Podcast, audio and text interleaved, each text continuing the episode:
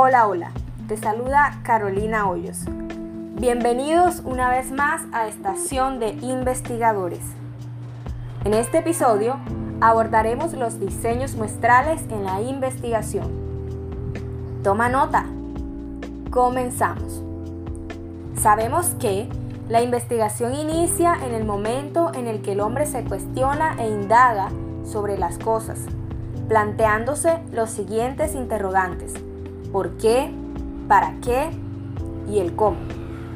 Mario Bunge sostiene que, y abro comillas, el investigador es un problematizador por excelencia, debido a que debe tomar los conocimientos de un problema que otros pudieron haber pasado por alto y de esta manera intentar darles una solución con mayor rigor, pero sobre todo en enriquecer sus conocimientos. Es aquí donde debemos hacer uso de los diseños muestrales. Pero, ¿qué son y cuáles son estos?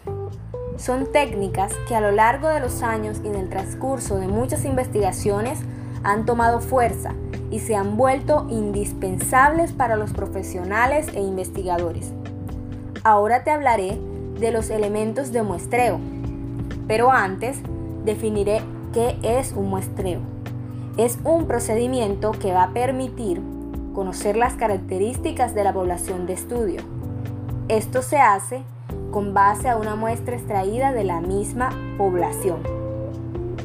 Y es que al hablar de muestreo no debe ser ajeno hacer mención del error, puesto que es bien sabido que ningún estudio brinda el 100% de precisión porque siempre existirán diferencias, ya sean grandes o pequeñas, y son estas diferencias entre la información obtenida a lo largo de la investigación en lo que a la misma hace alusión al error.